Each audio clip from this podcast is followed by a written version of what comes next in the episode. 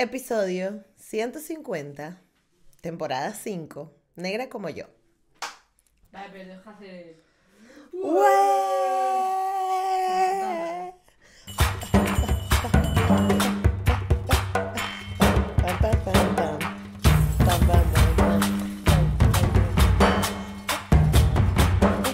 Chama, terminamos la quinta temporada. Es Navidad, está todo el mundo pues de resaca hoy que sale este episodio. Este episodio decidí hacerlo hoy porque dije, a lo mejor nadie me ve, pero a lo mejor sí. Hay alguien que no tiene nada que hacer el 25 de diciembre, está aburrido o le toca trabajar, te toca guardia, no sé. Y si estás escuchando o viendo este episodio, déjalo en los comentarios qué estás haciendo hoy 25 de diciembre. ¿Cómo llevas el día? Ay, otra vez le volví al micrófono. Gracias por estar en un episodio más de Negra como yo. Le mete el golpe al micrófono y quiere seguir como si nada. No se puede. Démosle la bienvenida a la diversidad. Escuchemos las voces de los afrolatinos por el mundo y soltemos esas conductas nocivas que nos limitan como sociedad. Soy Gisette Rosas y esto es Negra como yo, el podcast.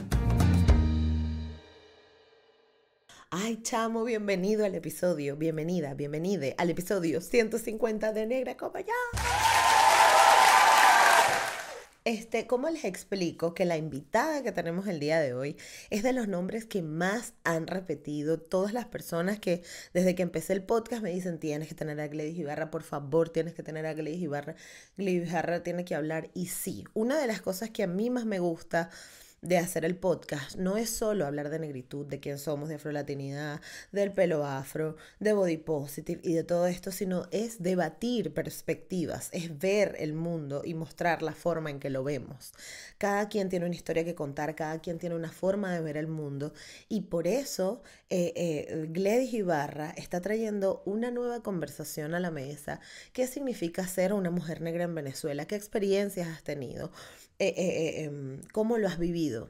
Todo esto nos lo respondió Gladys en su entrevista, así que no te la pierdas que te va a encantar. ¿Cómo eras tú de niña? ¿Qué te gustaba hacer? ¿Qué jugabas? ¿Cómo era Gladys chiquita? Bueno, jugaba de artista. ¿En serio?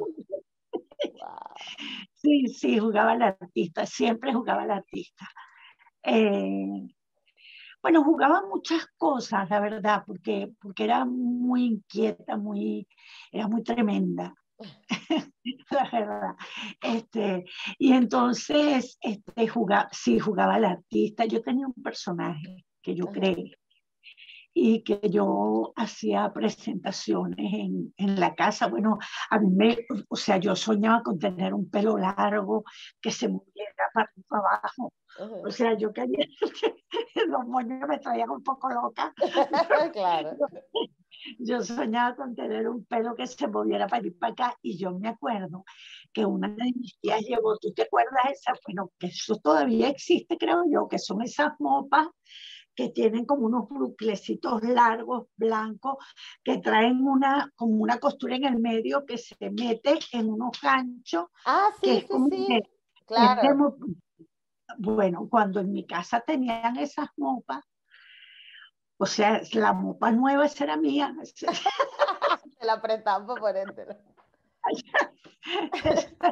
yo me metí un gancho aquí donde está la costura esa larga como una, como una, como una carrera en el medio. Claro. Y esos bucles van de lado y lado bellísimo.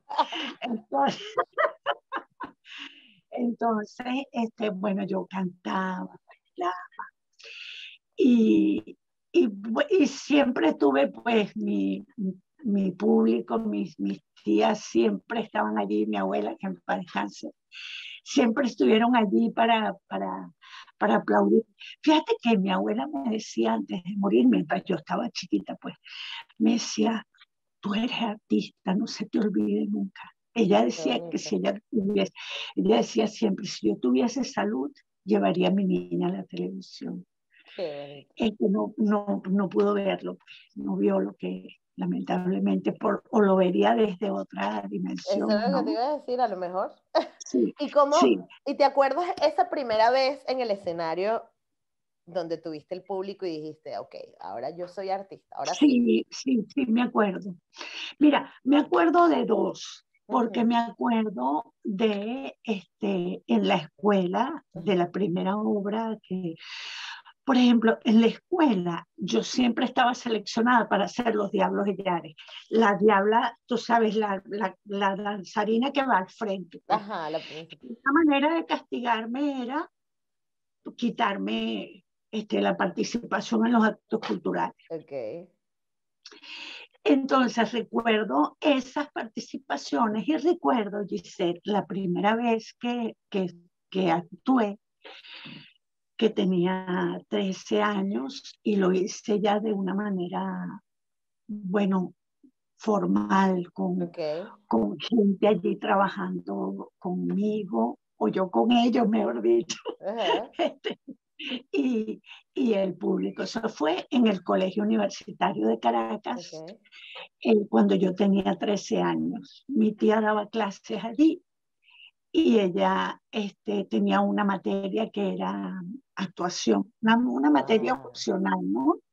O De sea, ¿tú dirías que crédito. eso te viene de tu familia, de lo que viste en casa de tus tías? ¿O hay una- No, en absoluto, ¿No? no, no, en absoluto, no, no, no.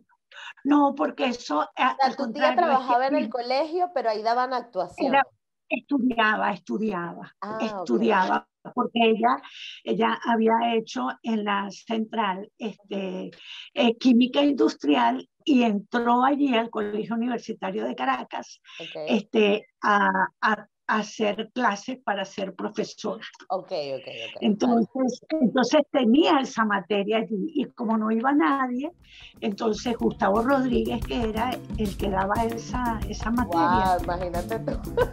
Sí, sí, ese fue mi, mi primer director. Y Wow, entonces, Gladys, pero tú este, y saliste bendecida, ¿ya? muy lindo, muy lindo. Wow. Entonces, este, él dijo, bueno, si ustedes tienen gente joven en la casa, tráiganlo. Entonces, cuando mi tía llegó con ese cuento, yo, tía, lléveme, lléveme, tía, lléveme, lléveme, lléveme, mi tía me llevó. Hice un casting y me gané el casting, me gané el, el- el personaje central. Wow, Gladys, qué Sí, increíble. muy bonito. No, muy y creo que- recuerdo, recuerdo que le dijo, le, le dijo a mi tía que tiene talento, ella tiene talento. No, imagínate tú. Ya de ahí para adelante no puede salir nada mal. Gustavo Rodríguez te dijo, ella tiene talento, ¿qué más quieres? Y ahí para adelante, negra, no. Claro. Bueno, a, a- a- a hacer lo que, lo, lo que ¿Y se qué podía. momento, claro, y en qué momento te diste cuenta de, porque en ese momento ya tú dijiste, bueno, yo valgo para esto, sí, ya la mopa en el pelo, pero ¿en qué momento te dijiste, creo que esto es lo que yo voy a hacer toda mi vida? O sea, ¿en qué momento dijiste, esto me da para comer? Yo, ajá, ok. No se es, que, es que no lo sé, porque tú sabes que en mi vida estaban pasando cosas en paralelo. Ok, Entonces, en esas cosas en paralelo, este, bueno, en esas cosas en paralelo, este, eh, me casé, tuve mis niñas, o sea, la vida se me fue por otro, por otro camino, pero cada vez que tenía la oportunidad, hacía un curso. ¿no? Y cada vez que tenía la oportunidad, por ejemplo, este, trabajaba, trabajaba, trabajaba duro, trabajaba la verdad muy, muy duro, Es durísimo la verdad. Este, pero a medida que trabajaba, este, agarraba, hacía un curso los sábados, hacía un curso los sábados de, de preparación. Cada vez que tenía oportunidad, que me decían, mira, están haciendo un taller, yo me iba y me metía. Entonces no perdía, no, no perdía oportunidad para ir a, Claro. a intentarlo a la par. Total, claro, claro, porque sí, al final, al final yo creo que cuando uno está determinado con algo, bueno, Sí. yo que acabo de salir del trabajo corriendo para entrevistas, de tipo que yo estoy enamorada de- de- del podcast y, y- y yo creo que cuando tienes determinación como que no hay cansancio, no hay horas extra, no hay No hay nada. nada, no hay Yo nada. quiero hacer, yo quiero hacer lo que me provoca. Como llevas el pelo actualmente, ¿Cómo llegaste hasta ahí? O sea, ¿en algún punto de tu vida antes lo usaste rizado o es ahora? Sí, sí, mucho, ¿Ok? mucho, por ejemplo, en Eloína Rangel, en- por estas calles, Sí. tuve el cabello rizado todo- ok, toda la novela, Ok, ok. solo que Bueno, me lo, porque- me lo me lo pintaba de amarillo, Ah, ok, ok. pero tuve el pelo rizado toda la novela. Si tú revisas en internet los capítulos de Por estas calles, Es tu pelo Eh, lo- natural. eh, pelo natural, sí, sí. Wow. Bueno, si no, tú me dirás quién se va a comprar una peluca así. Bueno, mira, Gladys, o Hay sea, te caso, hay hay unos casos, hoy me mandaron una peluca de unos rollos, sea, como que te pongas los Ajá. rollos, pero era una peluca, Ajá. la mujer se le estaba pegando, y yo, bueno, claro, hasta para eso, muy cómico. Mira, bueno, en por estas calles tuve este, el pelo rizado natural. Sí, En todas las producciones anteriores, sí. el, el cabello estaba rizado natural. A ver, ¿qué recuerdo? Este, Luna de Sangre, que fue la primera, el primer unitario que yo protagonicé. Este, eh, en, en lo que hice, bueno, todo lo de Pobre Negro Claro. fue con cabello natural. Este, yo me desrizo el cabello. Es que yo no sé, Giselle, yo creo que yo me desricé el cabello pensando justamente en esa posibilidad de darle cambio de aspecto a los personajes, Ok, es una, es una cosa bellísima. claro. O sea, es, un- es una, una herramienta que te brinda la cosmética que cómo no echar mano de eso, Claro, absolutamente. ¿sabes? Sí, sí, sí, totalmente. Pero en algún momento te hizo daño, te incomodó que dijiste, ya no me quiero alisar más, o, o siempre como que, Bueno, es que hay- no, es que tú sabes que también los químicos te dan a veces uno, cuño, te dan a veces unas sorpresitas muy desagradables. O Sí. sea, de repente te pones un, un químico que te deja calva. total. A mí me pasó, a mí se me cayó todo esto por un desriz mal echado. Claro, sí, Sí, entonces sí, hay oportunidades y, y no solamente para uno, pa- no, Sí. este, para, digamos, este es un cabello muy delicado, aunque la gente piense lo contrario. Es un cabello este, que hay que tratar con, con mucha mano suave porque este, se quiebra. Pues hay que cuidarlo mucho porque es un, un cabello muy frágil. La gente Sí. dice, no, ese pelo fuerte, no, ese pelo no es fuerte, es No es fuerte, es más cabello débil de todo, de hecho. es un cabello muy frágil, hay que cuidarlo mucho porque es un cabello poroso, porque se seca mucho, entonces hay que ponerle sus aceiticos y sus hidrataciones y cosas para que él pueda estar, Agarrar, para que él claro. estar relajado y nosotras relajadas también, porque si no, lo que tenemos Exacto. es una tortura. Este, este pelo lo que da es mortificación. Totalmente, totalmente. Bueno, pero yo me lo tripé, o sea, yo con tal de no volverme a poner un derriz en la cabeza, de verdad que prefiero ponerme todos los Sí, porque por- esa es la otra. Esa es la otra que tú dices, llega un punto en el que tú dices, es que yo sé el daño que me va a hacer esta vaina, entonces yo como que no me devuelvo para allá. exactamente. Pero uno no, pero sí, pero uno no lo sabe también, porque uno inventa mucho, negra, Claro. ¿sí o no?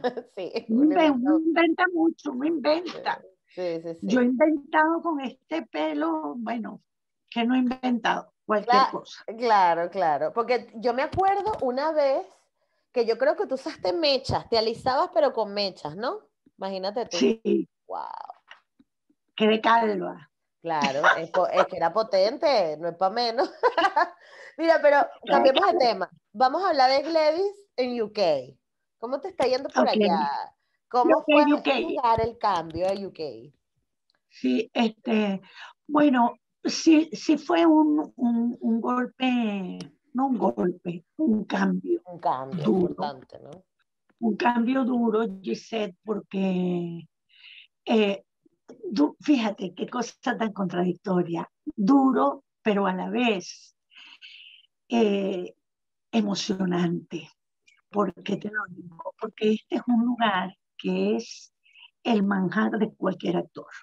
Wow. O sea, aquí están los teatros, o sea, esto, es- esto, es, un, esto, es, un, esto es un centro teatral inmenso. Entonces aquí esta es la, la cuna de una dramaturgia muy importante a nivel mundial. Este, de unos megactores que los hemos visto en muchas películas y tenemos ahora el chance acá, ¿no? Este, de, de, estar como, como en la misma tierra. Entonces, desde esa óptica, yo estaba como en dos, como entre dos uh, emociones, uh -huh. porque me emocionaba el lugar, pero a la vez tenía como un temor. Okay. El temor lógico que te da al enfrentarte a lo nuevo, el enfrentarte a algo que de repente desconoces, aunque tú conoces tu oficio, desconoces el ambiente en el que te tienes que mover, ¿no? Entonces, pues yo comencé como mandando correos electrónicos. Déjame ver si tengo ese libro aquí a la mano. No creo que está dentro de la biblioteca, pero, pero me, me compré un libro. Uh -huh. Es un libro donde está toda la, la industria toda la industria de, de, de, la cinematografía, de audiovisual, el show business está allí, todo condensado entre los que hacen las luces, los que toman fotografías, los directores de casting, los que son este, productores, asistentes de productor, todos están allí, ¿no? Wow. Entonces yo me compré ese libro y empecé a buscar los directores de casting y teatros okay. y empecé a mandar correo electrónico. Correo electrónico, me hice un, un eh, currículum, hice okay. una cartica presentándome yo, no sé qué, y entonces empecé a mandar un compendio más o menos pequeño para no cansar a la gente con aquel poco de vaina del año del cataplum. claro, hiciste como un demorril. Sí, hice, aparte hice un demorril, pero este, un CV eh, condensado. Sí, condensado. Entonces comencé a mandar eso y, este, y mandaba muchísimos diariamente. Mandaba, mandaba, mi nombre es Gladys Barra, yo soy una actriz venezolana con casi 40 años de experiencia en cine, televisión, no sé qué. Bueno, un poquito los premios que había ganado. Y como a los seis meses, dice, recibí una respuesta de un, de un teatro. Wow.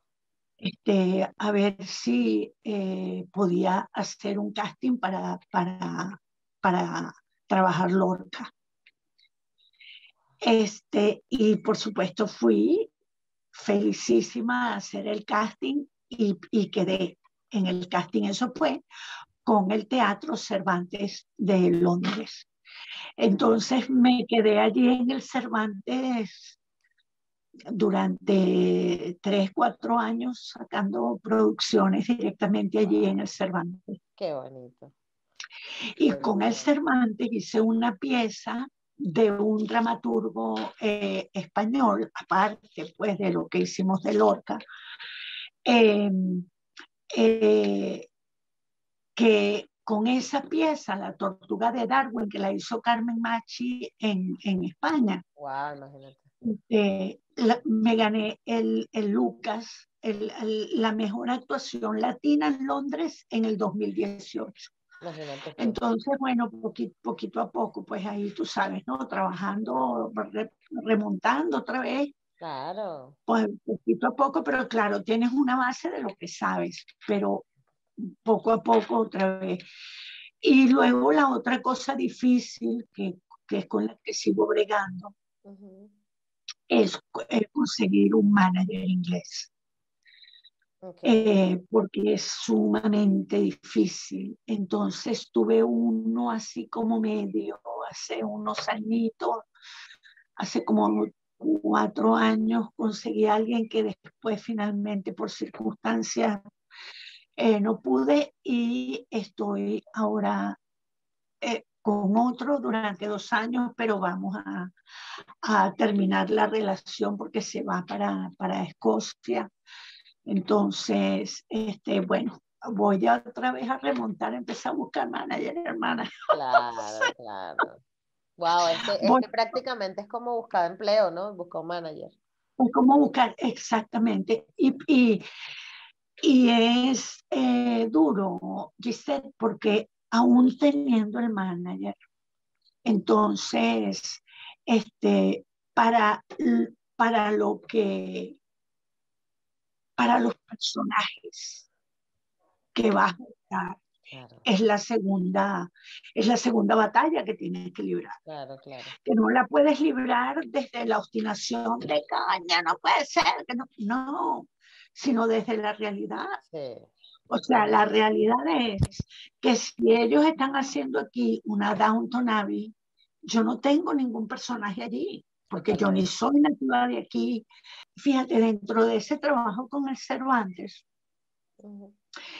vino aquí eh, a Londres a hacer una de sus piezas, una eh, directora y dramaturga eh, de, española que necesitaba una actriz emergente porque su actriz se dobló el tobillo en Madrid y no podía hacer la función en Londres. Y fue recomendada este, por el director artístico del Cervantes para suplir el personaje que estaba con problemas. Este, y fue una relación de trabajo maravillosa. Como sabemos, Gladys Ibarra es una de las actrices más importantes del país. O sea, Gladys Ibarra tiene 40 años o más de 40 años de carrera artística. Es una mujer que ha crecido actoralmente ante nuestros ojos porque ha protagonizado novelas, ha protagonizado películas, ha hecho papeles increíbles, alucinantes y forma parte de la representación afro en Venezuela.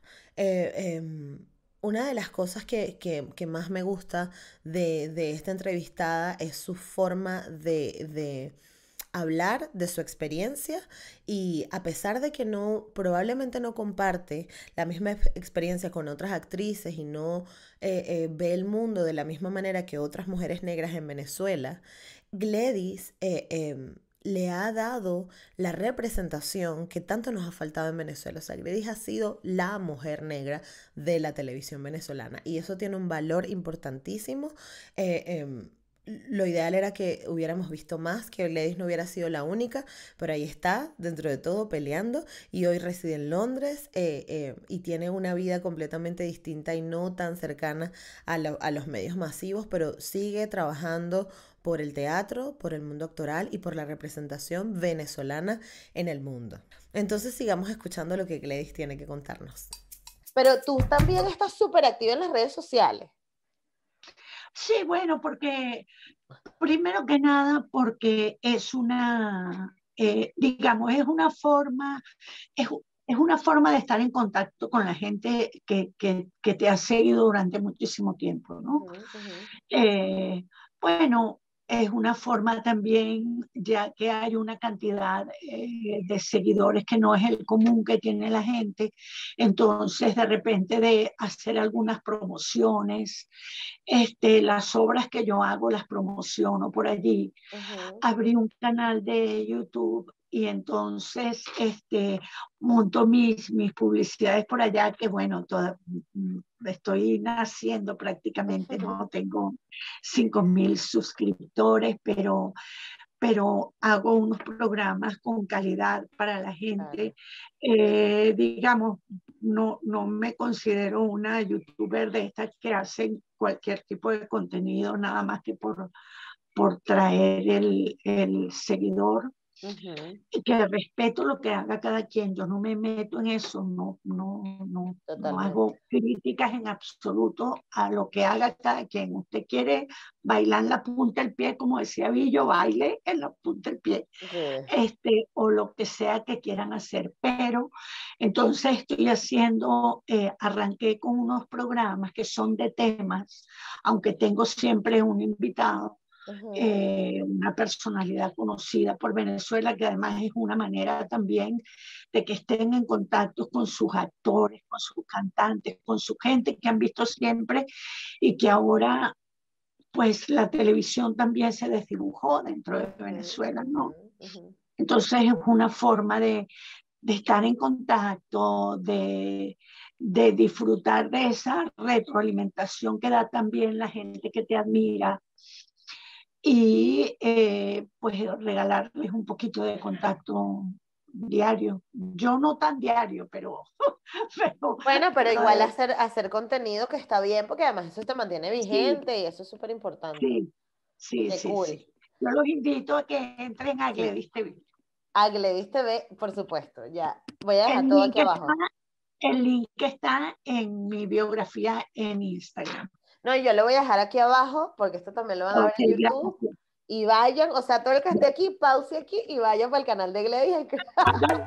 Sabes que Venezuela tiene distintas regiones, que esto es para ir más un poco conectado con el tema de negra como yo, pero Venezuela tiene como varias regiones que son mayoritariamente negras.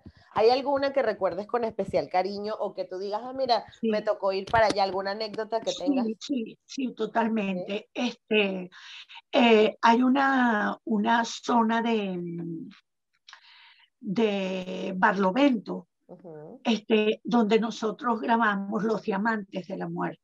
Okay. Eso se llama, ay, ¿cómo es que se llama esa zona, chica? Lo que pasa es que yo tengo esta cabeza. Eh, bueno, tiene playa, pero tienes que rodar, porque eso es lo que tenía eran unas caídas de aguas maravillosas. Eso está, ay chica, espérate un momentico, ¿cómo es que se llama eso? Bueno, mira, está este, Curiepe, Virongo, Guayabal, Pueblo Seco, La Sabana, Caruao. no, no, no, no, Eso está, eso, no, eso está, yo, yo, te, yo te lo voy a pasar por... Um, yo, lo voy a buscar porque es que no me coño, ¿cómo es que se llama? Este, ah, la Virgen de Diamantes. Los diamantes de la muerte. Los diamantes de la muerte es la cosa. Es que tengo también en la cabeza la Virgen de la Virgen Negra. Los diamantes de la muerte, en los diamantes de la muerte, eso lo hicimos en Carlos Cámara. Wow. Ajá, correcto, Carlos Cámara. Ah, correcto. Chica, pero no sale nada. ¿Dónde dice que fue grabado? No dice que fue grabado, no dice ahí dónde. Eso fue grabado en una parte de Barlovento deliciosa que yo tengo recuerdos muy bellos de eso. Bueno, mira, tengo unos recuerdos y tengo unas anécdotas. Déjame contarte. Cuenta, cuenta, Tú sabes que dentro de ese elenco estaba el chamo Gabriel. Ajá. que tampoco, ¿tú sabes quién es el Chamo Gabriel? Sí, sí, sí, sí, sí, sí. Ok, bueno, el Chamo Gabriel, un día estaban hablando, a nosotros nos alojaron en la Casa Grande frente a la Plaza Bolívar del pueblo, ¿no? Okay. eh, Panaquire, Panaquire. Panaquire, no puede ser, pero si mi hermana es de allá. bueno, Panaquire. Pero Panaquire. tiene salto de agua. Bueno, si tú te metes para el adentro, para de Panaquire, claro, sí, es verdad que tiene, sí, sí, sí, ya yo sé cuál es el río que tú dices, que es como circular, que es como circular. Panaquire es una vaina espectacular. Ya, ya, ya, sí, sí, sí. Wow, en, la en la plaza, en la plaza, mira, mira, esto es demasiado, en la plaza. Bueno, como estábamos alojados todos alrededor de la plaza central del pueblo, claro y firmábamos por ahí, nos íbamos hacia los montes y los ríos y tal. Bueno, resulta que un día están hablando el chamo Gabriel con otro grupo ahí, de que en la plaza salía un caballo que atravesaba la plaza, que era un jinete sin cabeza, ¿no? que el jinete arrancaba desde la punta de la plaza y atravesaba toda la, la, plaza y se perdía en, allá en las casitas y en los montes, ¿no? Y que también salía la llorona. Y había unos, unos fantasmas, otro tipo de fantasmas que arrastraban unas cadenas y tiraban unas monedas, una vaina. Bueno, que yo estaba oyendo todo eso. Yo dormía en la, en la casa donde yo estaba alojada, yo dormía en el lado de la ventana. Una noche estoy durmiendo. Bueno, es que yo no sé, los diamantes y la muerte tienen como 35 años, más o menos que eso. Dice que yo estoy viendo aquí que es del 87. Imagínate. ¿Cuánto? 30 y... 97, 97 35, 35 años. Bueno, entonces, en la noche, chica, en la ventana, empiezo a oír un grito como a lo lejos, ¿no? Como una voz de mujer yo me quedo así, digo, coño, como que está saliendo la llorona, digo yo, ¿no? Claro. Entonces, al ratico, oigo que arrastran unas cadenas, unas cadenas de esas de, de metal, pues, por al lado de la ventana, y tiran unas monedas. Bueno, yo me arropé hasta aquí, yo dije, yo no quiero saber más nada de esto, yo, Dios mío, empecé a rezar, y a rezar, y a rezar, y a rezar. Al día siguiente en el desayuno, están cerca de mí los muérganos que me hicieron la broma. Y oigo, y oigo al chamo Gabriel, no, sí, vale, me dijeron que anoche lo oyeron. Ustedes no lo oyeron. Y yo, ¿cómo lo oí? Yo me acerco y les digo, coño, sí es verdad, porque yo los oí. Claro. No puede ser negra, ¿qué oíste? Le dije, coño, oí las cadenas, oí, oí las monedas y oí el grito. ¿No oíste el caballo? Le dije, coño, el caballo no lo oí, pero claro, ellos no pudieron hacer el caballo, ¿no? Claro. El caballo, el caballo no lo oí, pero entonces él me insistía, coño, pero dicen que el caballo del, del hombre sin cabeza cruzó la...